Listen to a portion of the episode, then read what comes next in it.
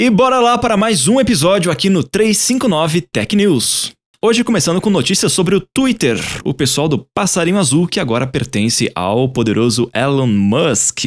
É o seguinte, o magnata anunciou já fazia um bom tempinho que ele estava querendo colocar o botão de editar nos tweets do Twitter.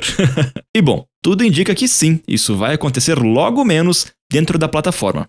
A mudança já vem sendo anunciada há bastante tempo e agora parece que vai, tchê. Agora parece que o negócio vai mesmo.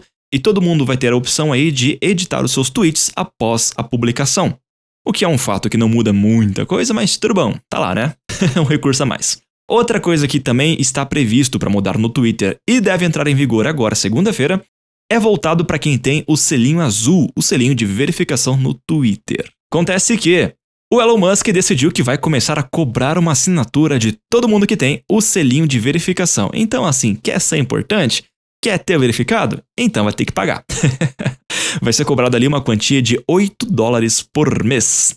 E nesse valor vai estar incluso ali, além do selinho de verificado, a opção do usuário publicar vídeos e áudios mais longos do que o normal. E também, esses usuários verão menos propagandas nos seus feeds, Vale lembrar que eu disse verão menos e não que não verão, entendeu? Ou seja, você vai pagar para continuar vendo propaganda. Mais ou menos igual a Amazon faz com seus clientes, tá ligado? É a mesma coisa. E ainda falando de redes sociais, bora agora falar do Instagram. A empresa anunciou que também, logo menos, em breve, será disponibilizado para os usuários a opção de negociar NFT direto dentro da plataforma do Instagram. Ainda não existe uma data oficial, porém, o pessoal já começou a fazer alguns testes, né? Alguns usuários já estão recebendo essa atualização e esses já podem fazer ali algumas operações em NFT. Inicialmente, o pessoal da Meta, que é dona do Instagram, liberou essa opção apenas para os hard users de NFT que eles conhecem. Se não tiver muito erro e não tiver muito problema e for bem aceitado por esse grupo de testes, aí sim vai ser disponibilizado para os demais usuários.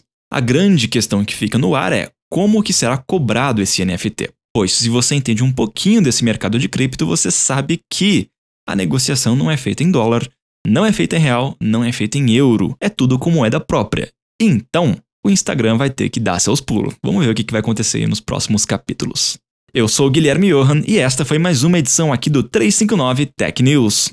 Se você tiver de bobeira aí, já sabe, né? Me segue nas redes sociais. É só procurar por Guilherme Johan. Eu tô em tudo quanto é lugar, tá fácil de me achar. Beleza?